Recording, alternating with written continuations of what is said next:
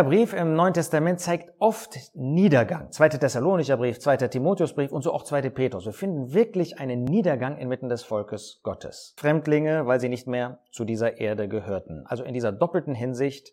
Wir selbst, die meisten von uns, du wahrscheinlich auch nicht, sind keine Juden. Fremdlinge sind und bleiben wir.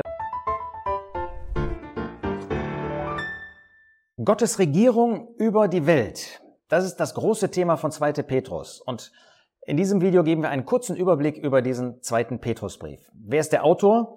Nun, das steht hier bei uns darüber, äh, Petrus, und so nennt er sich auch, äh, jedenfalls Simeon in diesem Brief. Wo kommt er her?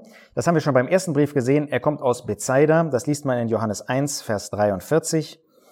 Ähm, Vers 44. Philippus aber war von Bethsaida aus der Stadt des Andreas und des Petrus. Es ist also ein Brief von der gleichen Person, die den ersten Brief geschrieben hat und die sich hier wieder als Simon Petrus vorstellt. Ähm, dass es auch von ihm kommt, finden wir in Kapitel 3, Vers 1. Diesen zweiten Brief, Geliebte, schreibe ich euch bereits und so weiter. Also er hat zwei Briefe geschrieben und das ist der zweite Brief, den Petrus uns hinterlassen hat. Vermutlich hat er diesen Brief zwischen 63 und 67 nach Christus geschrieben. Man kann das nicht ganz genau sagen. Er ist natürlich nach dem ersten Brief geschrieben worden. Ansonsten haben wir keine direkten zeitlichen Hinweise. Auch über den Abfassungsort können wir nichts sagen. Da er in diesem bereits gelesenen Vers sagt, dass er ihnen diesen zweiten Brief schreibt, Kapitel 3, Vers 1, wird deutlich, dass es an die gleiche Zielgruppe geht, an die gleiche Empfängergruppe wie der erste Brief. Das sind Gläubige aus dem Judentum. Sie waren, wie der erste Brief zeigt, Christlinge, äh, Christen und Fremdlinge. Ähm, sie waren Fremdlinge, weil sie aus Israel, als Juden aus Israel letztlich vertrieben waren. Und sie waren als Christen Fremdlinge, weil sie nicht mehr zu dieser Erde gehörten. Also in dieser doppelten Hinsicht. Wir selbst, die meisten von uns, du wahrscheinlich auch nicht, sind keine Juden, aber Fremdlinge sind und bleiben wir, weil wir nicht zu dieser Erde gehören. Wir gehören zum Himmel. Der Jesus hat uns aus dieser Welt herausgenommen und hat uns bestimmt für den Himmel. Was ist das Thema, das Petrus uns vorstellt? Nun, es ist die Regierung Gottes in dieser Welt, in der Welt heute und in der Zukunft. Gott regiert die Welt auch heute, auch wenn wir das nicht sehen, auch wenn das in indirekter Weise geschieht, ist er nicht nur jemand, der uns als Gläubige regiert, der auf uns Acht hat zum Guten, sondern er steht auch hinter dem Weltgeschehen. Warum? Weil er möchte, dass in dieser Welt einmal sein Sohn, der hier verworfen worden ist, als Regent anerkannt wird, als König der Könige und Herr der Herren. Und so bereitet er nach und nach alles vor, damit das geschehen kann. Er steht hinter der Szene. Was sind die großen Themenblöcke, die wir in diesem zweiten Brief vorfinden? Erstens, Kapitel 2, Vers 1 zeigt uns, dass vor falschen Propheten gewarnt wird, vor falschen Lehrern und vor falscher Lehre. Zweitens finden wir in Kapitel 3, Vers 3, wo vor Spöttern mit Spötterei, die also mit Spötterei kommen würden, gewarnt wird. Da finden wir, dass solche äh, Zweifel säen an dem zweiten Kommen, an dem Wiederkommen des Herrn Jesus, äh, sowohl zu unserer Entrückung als auch zu seiner Machtergreifung als Herrscher hier auf dieser Erde. Das zweite steht bei Petrus sicherlich im Vordergrund. Drittens aber, und damit steigt der Brief ein, das ist eigentlich sehr schön, dass er nicht mit dem negativen Bild, was wir in den Kapiteln 2 und 3 haben, einsteigt, ist das ein ermutigender Brief. Äh, Petrus ermutigt die Gläubigen in Zeiten von Verfall, in Zeiten äh, von Niedergang, dass die göttliche Natur, die Gott ihnen mitgeteilt wird, ausgelebt wird, dass sie sichtbar wird in unserem Glaubensleben. Er ermahnt uns, das sind die Verse 12 und 15 des ersten Kapitels, er ermahnt uns, nicht auf menschliche Meinung zu setzen, auch nicht auf Menschen, mögen sie noch so begabt sein, sondern dass wir uns auf Gottes Wort stützen. Kapitel 1, Vers 12 zeigt, dass er Sorge tragen wollte, sie immer an diese Dinge zu erinnern, obwohl sie sie wussten. Das heißt, das große Thema dieses Briefes ist nicht etwas Neues zu bringen. Es ist auch nicht wie beim Apostel Paulus, dass äh, Petrus hier Geheimnisse, die also im Alten Testament unbekannt waren, jetzt offenbart waren durch die Apostel vorstellt, sondern er erinnert sie. Wir brauchen das alle. Die Erinnerung an die gute Lehre, an das Vorbild des Herrn Jesus, die Erinnerung daran, wie wir als Gläubige leben sollen. Und dann in den Kapitel 1, Verse 16 bis 21, da finden wir ein prophetisches Bild oder eine prophetische Aussage, ähm, aufgebaut auf die Szene an dem und auf dem Berg der Verklärung. Da finden wir, dass zugesichert wird, dass die Sicherheit des zweiten Kommens des Herrn Jesus uns dort vorgestellt wird. Damit komme ich zu der Einteilung. Das ist ein bisschen ja schon deutlich geworden. Die ersten beiden Verse des ersten Kapitels zeigen uns den Briefkopf, wenn man so will, eine Einleitung. Dann die Verse drei bis elf zeigen uns, was hat Gott uns geschenkt? Nämlich die göttliche Natur, die wir im täglichen Leben mehr und mehr sichtbar machen sollen. Wunderbar, dass Gott uns seine Natur geschenkt hat und die kann sichtbar werden und die soll in unserem Leben sichtbar werden.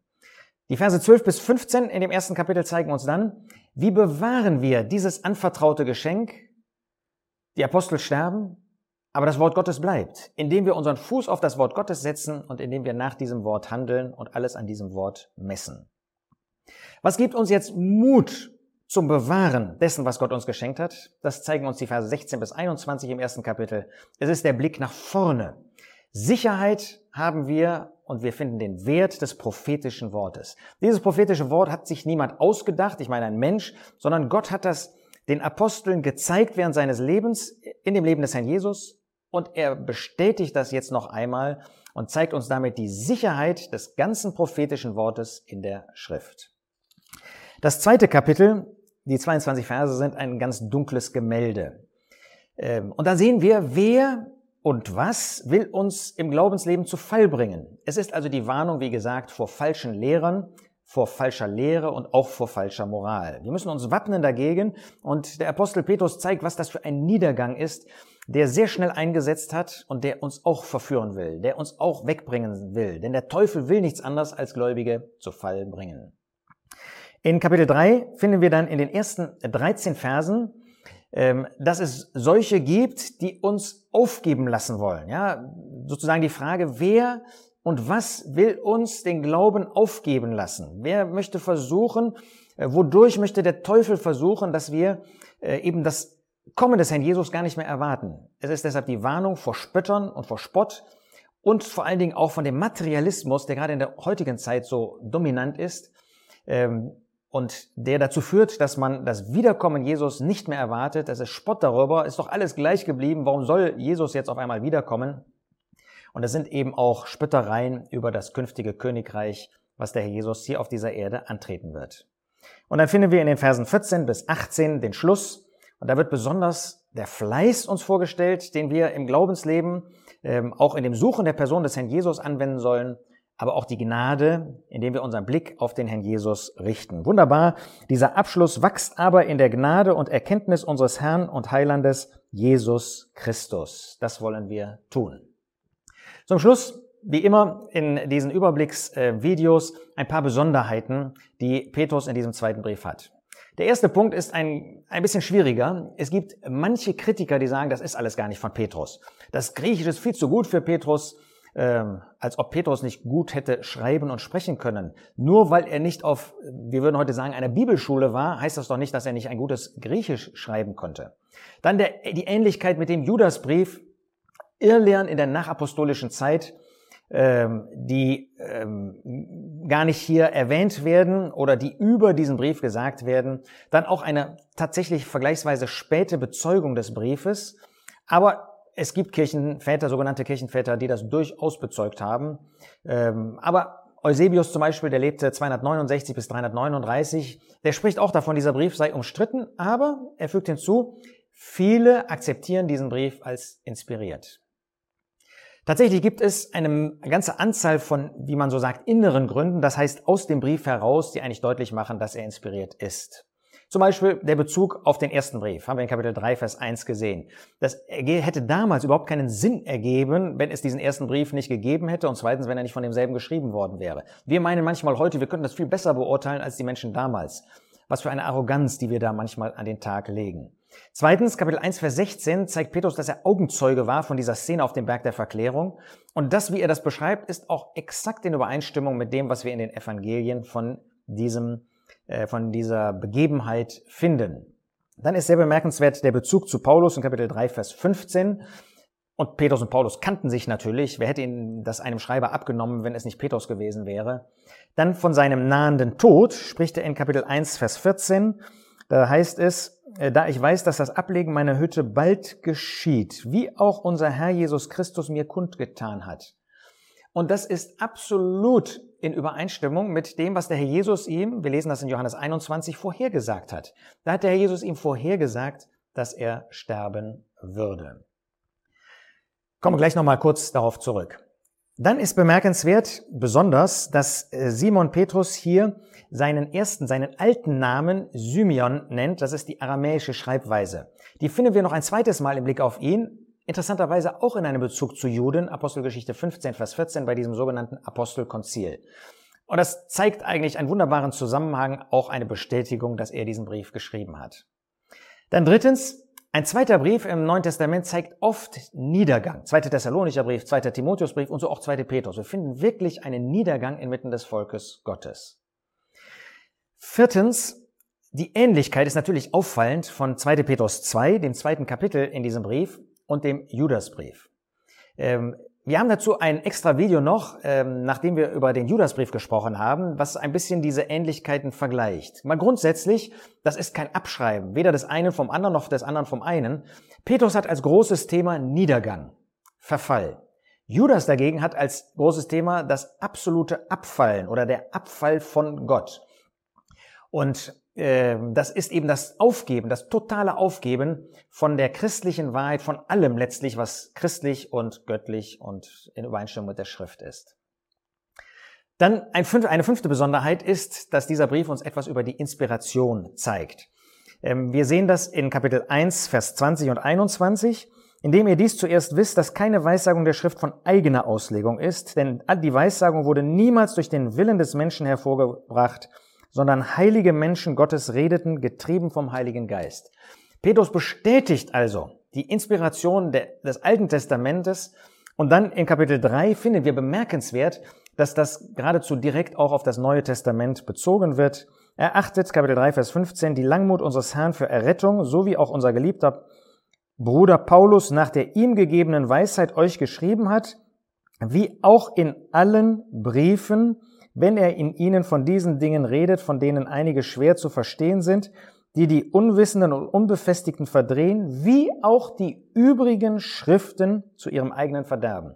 Das heißt, die Schriften des Paulus werden als Schriften bezeichnet. Das ist ein Ausdruck, den wir im Neuen Testament immer wieder für das inspirierte Wort Gottes finden. Das ist ganz ähnlich wie in 1 Timotheus 5, Vers 18, wo ein neutestamentliches Wort aus dem Lukasevangelium auf die gleiche Ebene gestellt wird wie ein, äh, eine Aussage aus dem fünften Buch Mose. Und das macht deutlich, die Empfänger damals haben sofort gewusst, dass es inspiriert. Das heißt, wir haben hier wirklich sicher das Wort Gottes in Händen. Sechstens ist besonders, dass Petrus hier auf einmal von dem Morgenstern in Kapitel 1, Vers 19 spricht. An sich spricht er über den Herrn Jesus, der im Reich erscheint. Aber das zeigt, Petrus kannte natürlich die neutestamentliche Wahrheit, dass der Herr Jesus zur Entrückung kommt. Und ohne dass er das weiter ausführt, zeigt er in diesem Ausdruck Morgenstern, dass der Jesus kommen wird für die Gläubigen, bevor er erscheinen wird. Siebtens, ich habe schon kurz gesagt, der Hinweis auf den Tod, ähm, den er hier in diesem Brief in Kapitel 1, Vers 14 ähm, anspricht. Und in Johannes 21 finden wir in Vers 18, dass der Jesus zu Petrus sagt, wenn du alt geworden bist, wirst du deine Hände ausstrecken und ein anderer wird dich gürten und hinbringen, wohin du nicht willst. Dies aber sagte er andeutend, mit welchem Tod er Gott verherrlichen sollte. Er war einer der ganz wenigen, die vorher wussten, dass der Herr Jesus nicht kommen würde zur Entrückung, bevor er sterben würde. Das ist bei uns nicht so. Wir warten auf die Entrückung des Herrn Jesus heute. Aber bei Petrus war das anders, deshalb konnte er auch in seinem Brief davon sprechen. Und dann zum Schluss noch ein wesentlicher Unterschied, 2. Petrus 2, das ist ein lehrmäßiger Punkt. In Vers 1 spricht er davon, dass Ungläubige den Gebieter, den Herrn Jesus, verleugnen, der sie erkauft hat und sich schnelles, selbst schnelles Verderben zuziehen.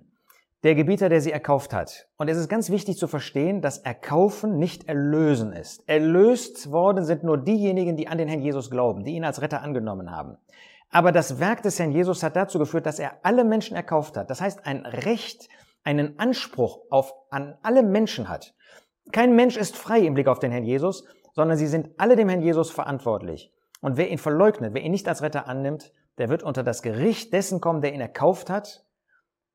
Aber erlöst sind eben nur diejenigen, die den Herrn Jesus als Retter angenommen haben. Ich wünsche dir viel Freude bei der Beschäftigung mit diesem Brief. Nimm ihn dir einmal vor. Er öffnet dir die Augen für das, was in der heutigen Zeit los ist, für das, was der Teufel dir rauben möchte und er befestigt dich auf dem Glaubensweg und genau das wünsche ich dir, dass du fest an der Hand des Herrn Jesus läufst und dem Herrn Jesus nachfolgst.